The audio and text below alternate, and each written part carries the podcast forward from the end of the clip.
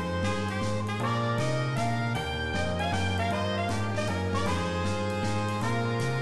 バスへのラジオ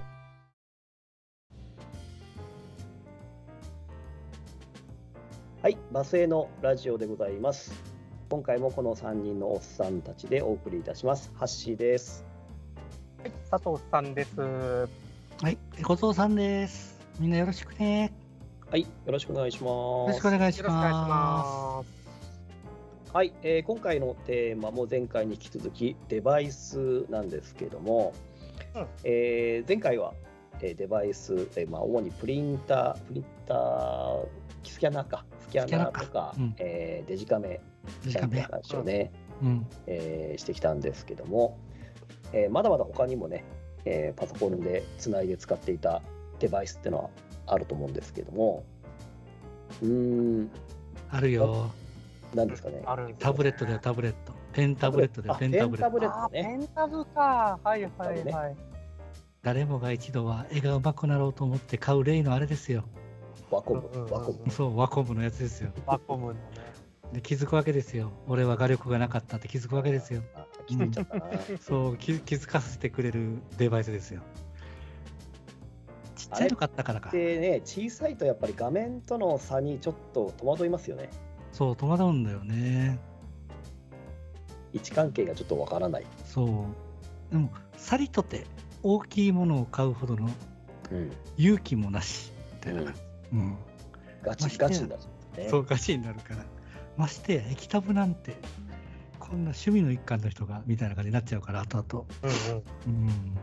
うんていうのは通ったな、うん、なるほどペンタブか、ペンタブああとは自分は外付けのドライブとかもそうなるのかな外付けは何を持ってましたかえっとね CDR うんあとはい DVD プラスマイナス RW みたいな、うんはいかな、うん、ブルーレイは内蔵だったなうんそうそうそんな感じディスクもほとんど使わなくなっちゃったもんな今はな昔はよくうんム CD を MO を使ってましたね MO あ MO かそっかああはい。それこそオリンパスの MO MO うんジップとかもあったよねジップもありましたねジップは使ったりあったなジップとかジャズとかねあジャズとかねうんスーパーディスクだっけスーパースディースクパーディスクもあったっけありましたねうん100 100メガぐらいのフロッピーみたいなうんあそあうでも100メガかそっかうんこの頃は結構群雄割拠でしたけどうんうん結局ある程度うん光学ディスクの方に落ち着いたってことかな。そうですうんね、ある程度一時期は MO がシェアを取ってましたけどうん、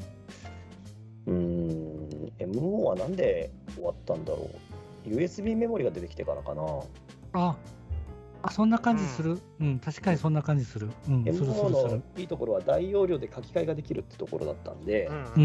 ん。書き換えができなければ別に、ぶえっとね、CD とか DVD うんうんうんうで、んだけど、その辺ですよねう。ん、あそっか USB メモリが出たからもうみんな置き換わっちゃったんだデータっていうのはうん手軽でしたそうかそうかね。うん、確かにそうだな言われてみればそうだなあとはそのも辺りから出てきたのがあの音楽プレイヤーなんですよね。音楽プレイヤーう、ね、MP3 プレイヤーって言われてた。ああそっかそっかよく使ったなそう言われればそれもうん、まあ最初火つけたのは iP-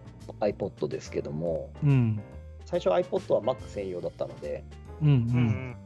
まあその後 Windows 用にも出して爆発的にヒットしたんですけどうん。ただ音楽プレイヤー自体は iPod が出る前からも実はあって、うん。そう。あったんすよ。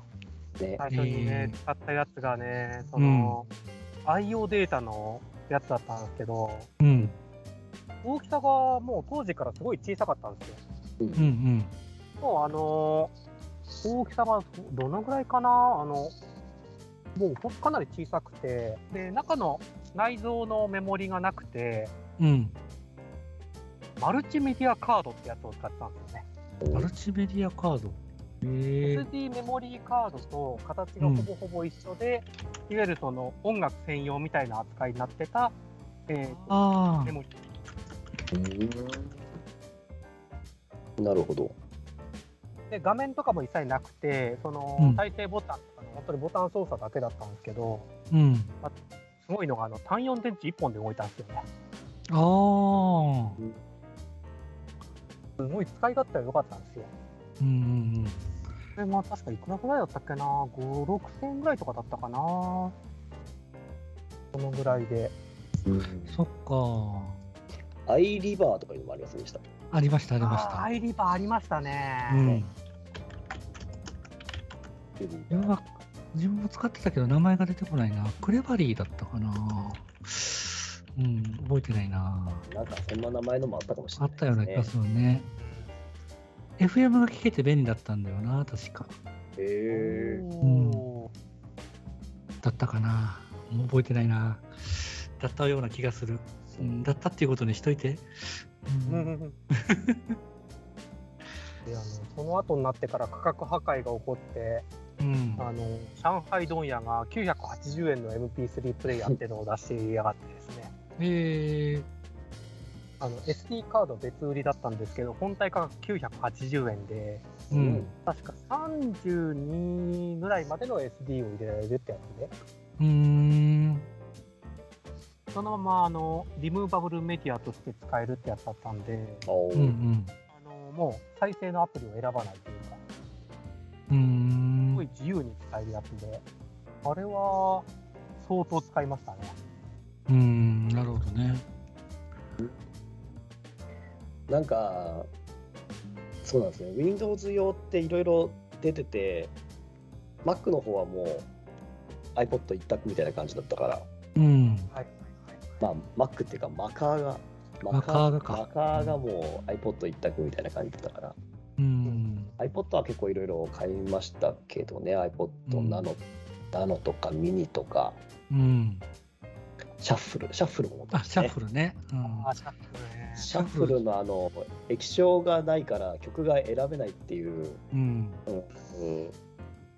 欠点を逆に取った何が出てくるかわからない楽しさみたいなのをアピールしたっていうところうんうんうんさすがだなって思いましたそう。あれはうまいなと思ったね、確かにね。うんうん、そう力説されたんですよあの時ね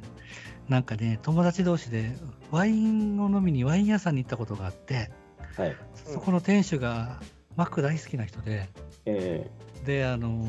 お店の曲をこのシャッフルでかけてたわけえうんはいはい何はいが何が出てくるか分かんないからいいんだよみたいなことを力説 してたへえとか思って不便じゃないんだとか思った僕は覚えてる、うんあねえ見る人から見れば単純に液晶がねえから選べないだけじゃねえかっていう話そう。思ったんだけど、あ、そうじゃないんだ、みたいな。っていう 覚え出があるものなす。ごく小さくて軽かったしうん。あのクリップでつけとくだけでいいみたいな感じでしたよねそうそうそうそう。そこがまたね、おしゃれなんだよな。クリップっつうのかな。そうですークリねップの前の初期モデルは確かクリップなかったんですよねあ、そうなの。うん、 USB メモリーみたいな細長いやつで、うあのん。なんかのね後のなんかのねリモコンみたいな感じだったんですよねそうそうそう、あへのその USB 直直出しができるっていう仕様だったんですよね。え。本う体んそうそっか。あれ、私、初めて買った iPod でしたけど、あ そうあれがあれがファースト iPod だったんですそうなんです。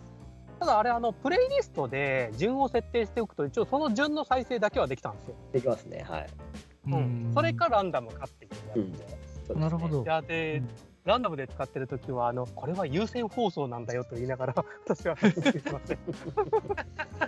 なるほど。やっぱあれなのかな。お音楽をいつでも聴けるっていうのはウォークマンが始めたことなんだけど、うんやっぱしっかり根付いてたってことなんだね。そうなっていくとね。うんウォークマンもネットワークウォークマンとか、うん。あのー出したんだけど、やっぱりちょっとやっぱ使い勝手が悪かったみたいですよね。ううんんうん、やっぱりうん激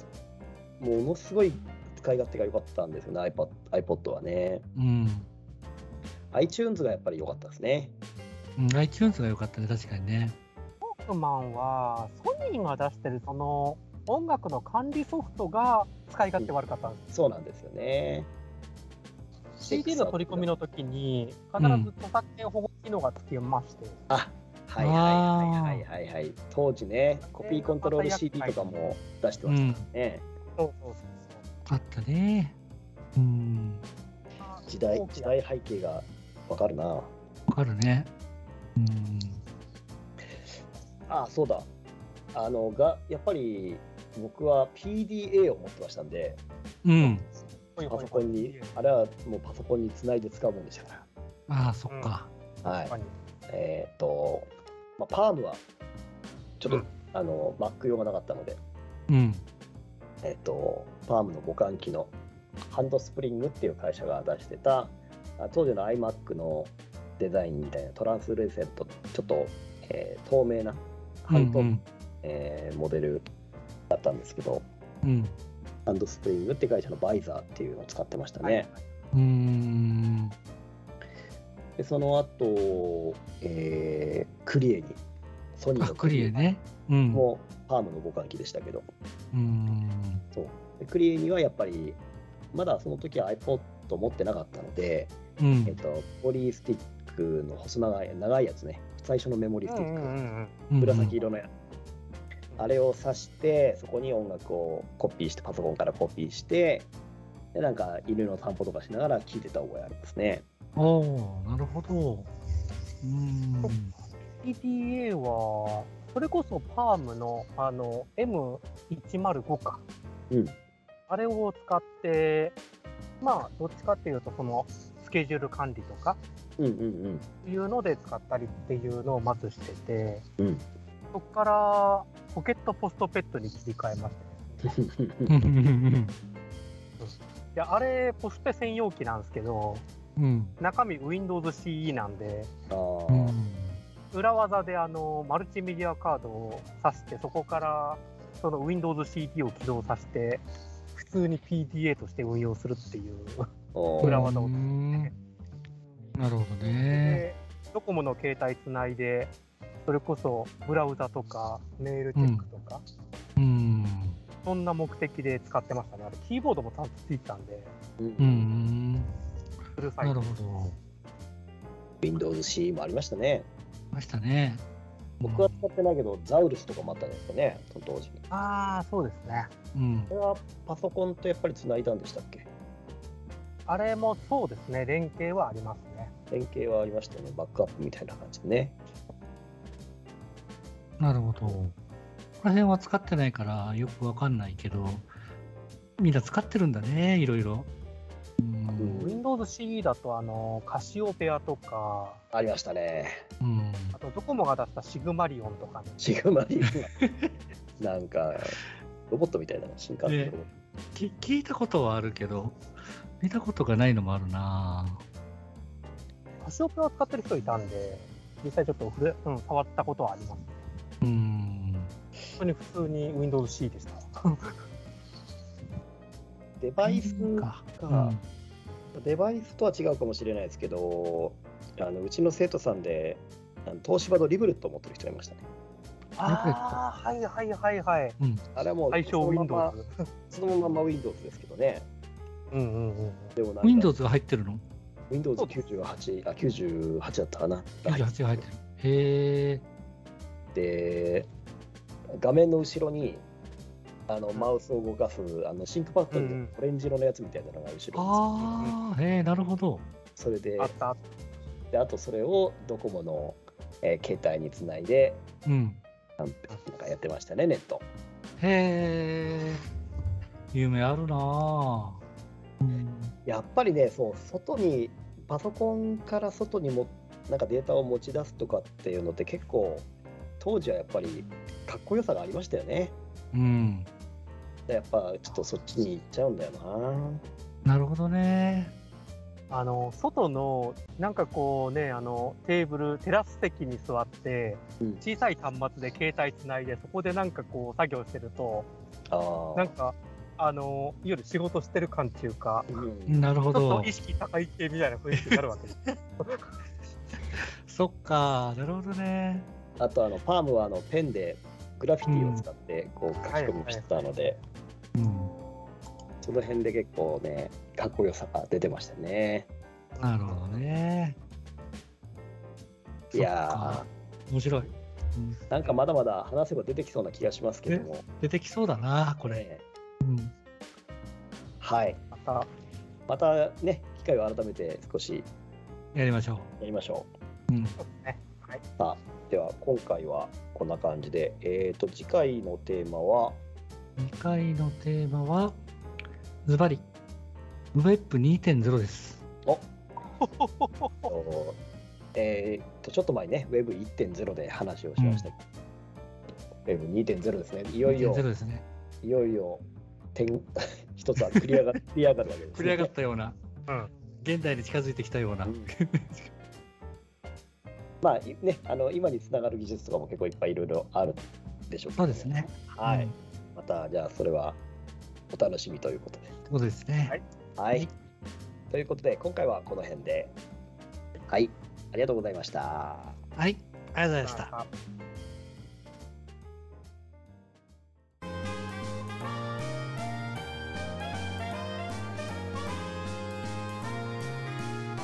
バスへのラジオ。